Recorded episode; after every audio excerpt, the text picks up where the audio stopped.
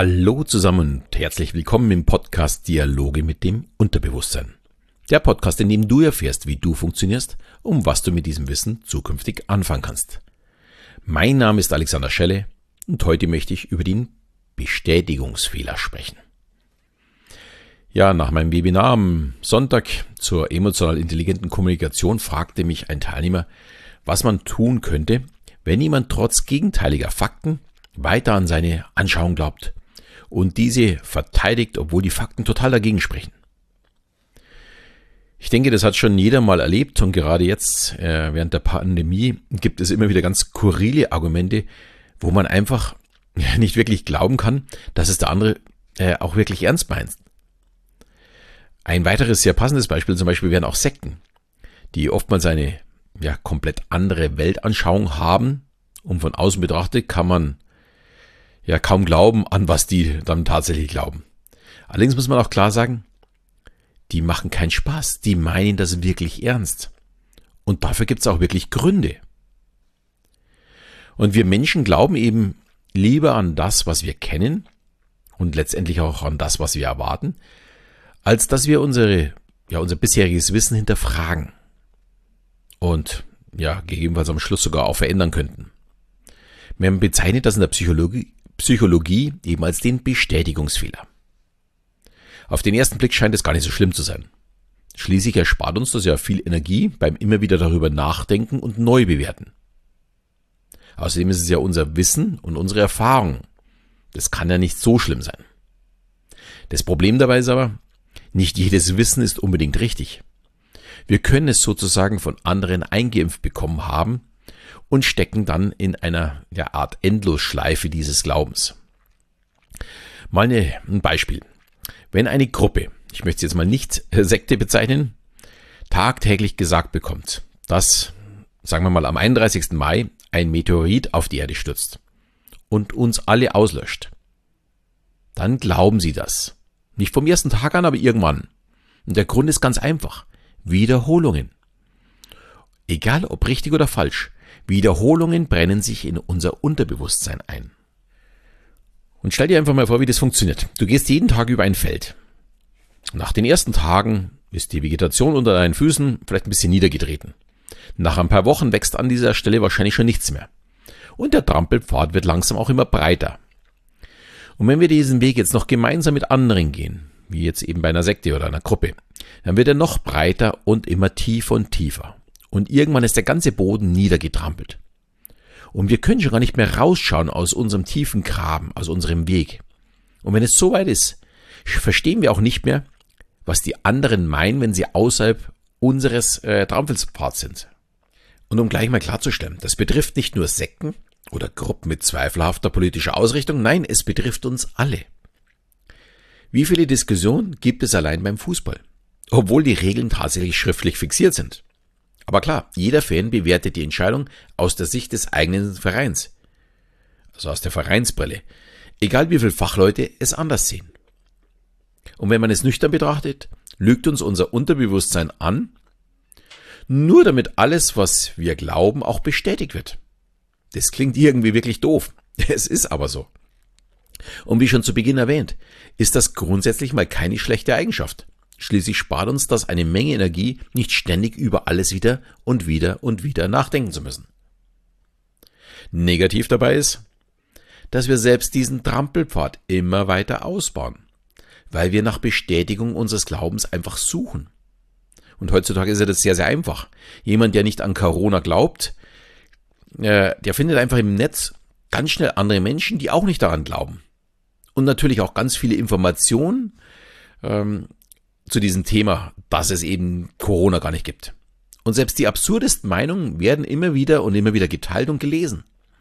Und umso öfter man selbst über so etwas stolpert, umso größer wird einfach die Wahrscheinlichkeit, dass man auch, ja, an diese Information weit weg normalerweise von Fakten dann glaubt. Ja, es ist eine wirklich gefährliche Geschichte. Gleichzeitig macht dies auch die Politik. Nur weil ein Politiker etwas sagt, heißt es ja nicht, dass dies auch richtig sein muss. Aber wenn er es immer und immer wiederholt, dann glauben es auch mehr Menschen. Schließlich muss es ja richtig sein, wenn ich immer wieder das Gleiche höre. Ja, dieser Bestätigungsfehler kann also auch ein Werkzeug, Werkzeug zur Manipulation sein. Sehr, sehr gefährlich. Jetzt stellt sich natürlich die Frage, wie kann man das Ganze vermeiden? Zum einen natürlich bei sich selbst, dass man selbst nicht drauf reinfällt, dass man sich selbst täuscht, aber auch bei anderen, die sich ja augenscheinlich ja irgendwo verlaufen haben und für Fakten nicht mehr wirklich zugänglich sind. Ich denke mal, wir fangen mal bei uns selbst an. Schließlich ist das, wo wir als erstes mal Zugriff haben. Wir wissen jetzt, dass wir alle einen Bestätigungsfehler haben. Wir können es einfach akzeptieren. Aber da stelle ich mir vielleicht gleich die Frage, macht es denn Sinn, wenn ich mich ständig selbst belüge? Ich würde sagen eher nein, auch wenn es sich vielleicht besser anfühlt, wenn man seine eigene Meinung bestätigt bekommt. Allerdings dürfte man damit ja nicht allzu weit kommen und manchmal könnte man damit auch ziemlich doof aussehen. Wenn die Faktenlage eigentlich eindeutig ist und du aber weiter auf deiner vorgefertigten Meinung bestehst, da kommt man nicht so besonders schlau rüber. Mein erster Tipp wäre also, erweitere deinen Horizont. Hinterfrag mal die Meinung, also deine eigene Meinung. Und mal nicht in Social Media Gruppen, die auch deiner Meinung sind, also die das nur bestätigen, sondern mal in einer Gruppe, die gegenteiliger Meinung ist. Vielleicht ist ein gutes Beispiel dafür mal das E-Auto. Für das E-Auto gibt es ja tatsächlich extrem viel Pro und Contra. Das ist unglaublich, wie sehr man da auf Ja und Nein geht. Man hat das Gefühl, da gibt es nur noch zwei Seiten. Und beide Seiten suchen eben nur nach einer Bestätigung, dass sie recht haben. Die einen meinen, Verbrenner müssen weg und die Dieselfreunde jubeln bei jedem brennenden E-Auto. Auf und schreien dann, habe ich doch gewusst, die brennen doch alle. Oder das Vorurteil, dass E-Autos schneller entsorgt werden müssen. Beides ist natürlich totaler Unsinn. In Baden-Württemberg zum Beispiel gibt es einen Tesla-Fahrer, der hat sich 2013 so ein Modell S gekauft. Der ist mittlerweile 1,3 äh, Millionen Kilometer gefahren mit diesem Modell S, möchte 2 Millionen Kilometer damit fahren äh, musste natürlich auch schon die Akkus austauschen, aber der Wagen fährt mittlerweile äh, einwandfrei noch. Und die Intervalle des Austauschens sind schon größer geworden, weil wir jetzt im Jahre 2021 halt einfach weiter sind als wir noch vor acht Jahren mit den Batterien. Und bei 1,3 Millionen Kilometer, ich denke, da staunt auch so mancher Dieselfahrer. Und trotzdem halte ich das E-Auto nicht für das 9 Plus Ultra, sondern es ist eine Lösung von mehreren, die wir zukünftig benötigen. Es gibt kein Ja oder Nein, sondern es gibt einfach so mittendrin. Hier vielleicht noch als kleine Randnotiz. Ich habe mir ja selbst ein Modell 3 im Februar gekauft, beziehungsweise gekauft habe ich es mal früher, aber im Februar kam es dann endlich. Und einige aus meinem Freundeskreis habe ich in der Zeit jetzt auch fahren lassen. Und wirklich alle waren total begeistert, obwohl zuvor skeptisch. Das Fahren ist wirklich komplett anders und es macht einfach einen riesigen Spaß. Und trotzdem halte ich es nicht für die endgültige Lösung. Wobei wir als Familie schon überlegen, auch den zweiten Wagen in ein E-Auto zu tauschen, äh, weil keiner wirklich mehr Lust hat, mit einem Benziner fahren zu wollen. Also sprich, der Benziner steht eigentlich immer nur in der Garage, außer es wird gerade das zweite Auto benötigt. Aber sonst möchte jeder immer nur mit dem Tesla fahren. Also äh, hier sieht man schon, der Spaßfaktor ist da deutlich größer, obwohl viele glauben, damit verliert man den Spaß äh, am Autofahren. Es gibt einfach für beide Seiten etwas.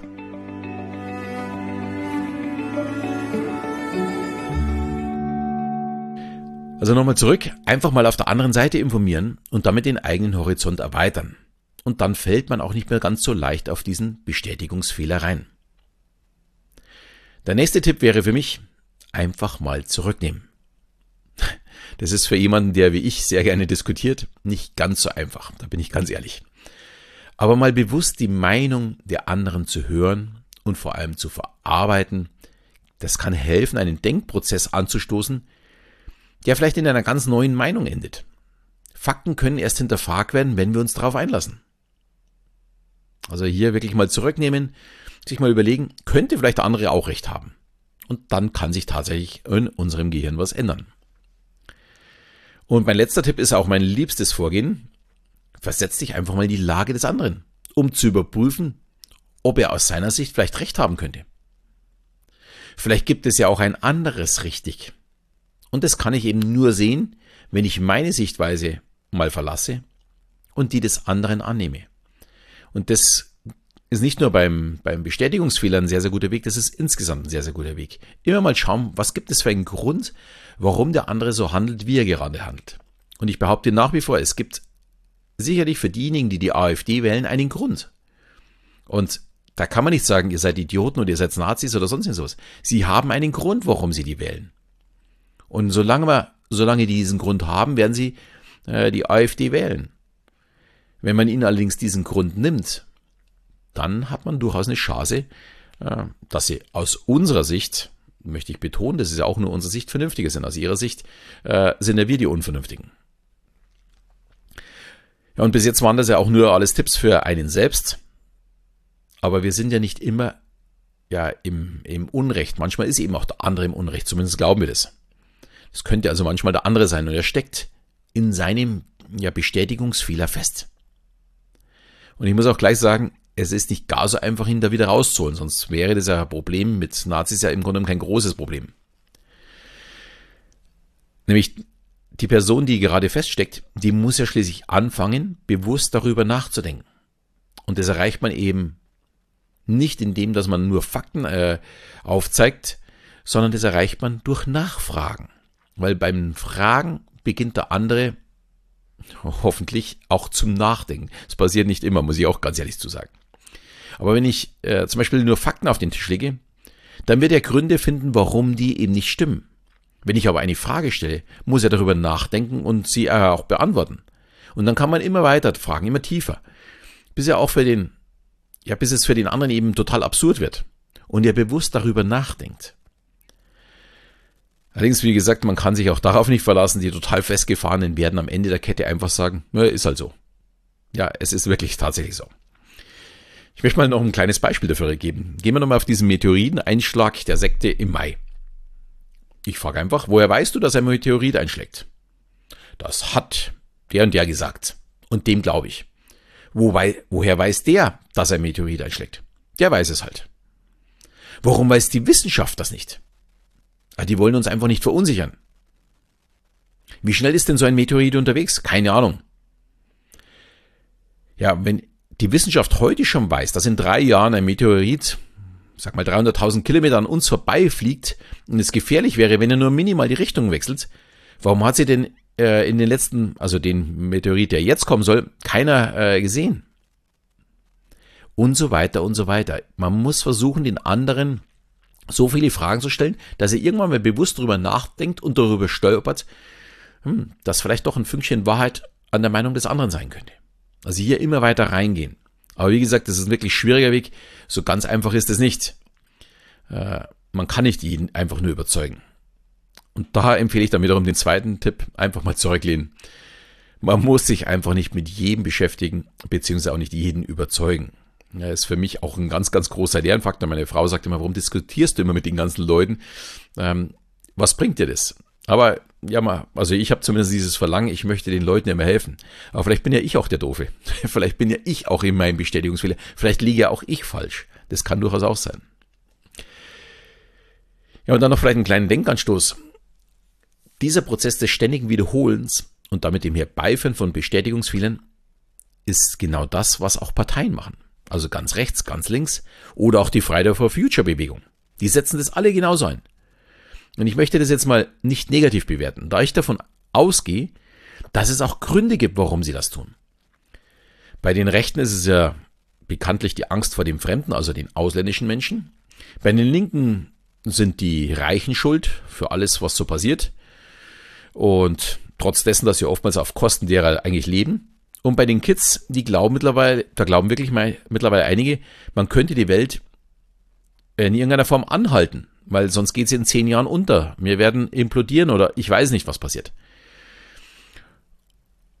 Und ich glaube auch bei all diesen Dingen hat nur ein Funke ausgereicht, um ja langsam immer tiefer in diesen Glauben reinzurutschen. Also es war am Anfang wirklich nur der einmal diesen Weg zu gehen, einmal diesen Trampelpfad und man geht ihn immer weiter. Und wenn man dann tief genug ist, dann kommt man dorthin, dass man sich radikalisiert und auf einmal Autos anzündet äh, oder Asylantenwohnheime anzündet oder was auch immer.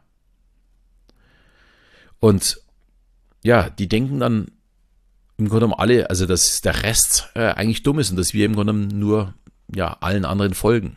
Aber vielleicht ist es auch andersrum. Ich kann es nicht wirklich beurteilen.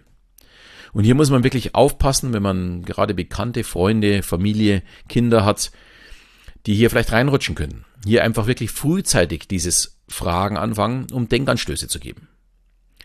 Da ist auch vielleicht ein guter Vergleich mit den Deutschen, die äh, vor, wann war das, vor fünf, sechs Jahren, die für den Islam in den Heiligen Krieg gezogen sind. Die, die wurden einfach durch Wiederholungen dazu gebracht zu glauben, das wäre der richtige Weg. Und das zu verurteilen, das fällt mir echt unheimlich schwer, weil äh, es hat einen Grund dafür gegeben, warum sie das glaubten.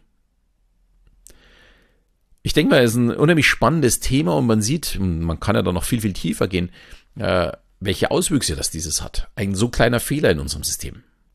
Wenn das Thema für dich spannend war, würde ich mich auch sehr, sehr freuen, wenn du meinen Podcast auch mal vielleicht deinen Freunden äh, mit ihnen teilst und vielleicht können die auch was für sich rausziehen. Gerade jemand, der vielleicht so wo festhängt. Ich hoffe dir auf jeden Fall, dass dir diese Folge gefallen hat und ich würde mich wie immer darüber freuen, wenn du mir eine 5-Sterne-Bewertung oder eine schöne Rezension in deiner Podcast-App hinterlässt. Und in diesem Sinne verabschiede ich mich wieder. Bis zum nächsten Mal, wenn es wieder heißt Dialoge mit dem Unterbewusstsein.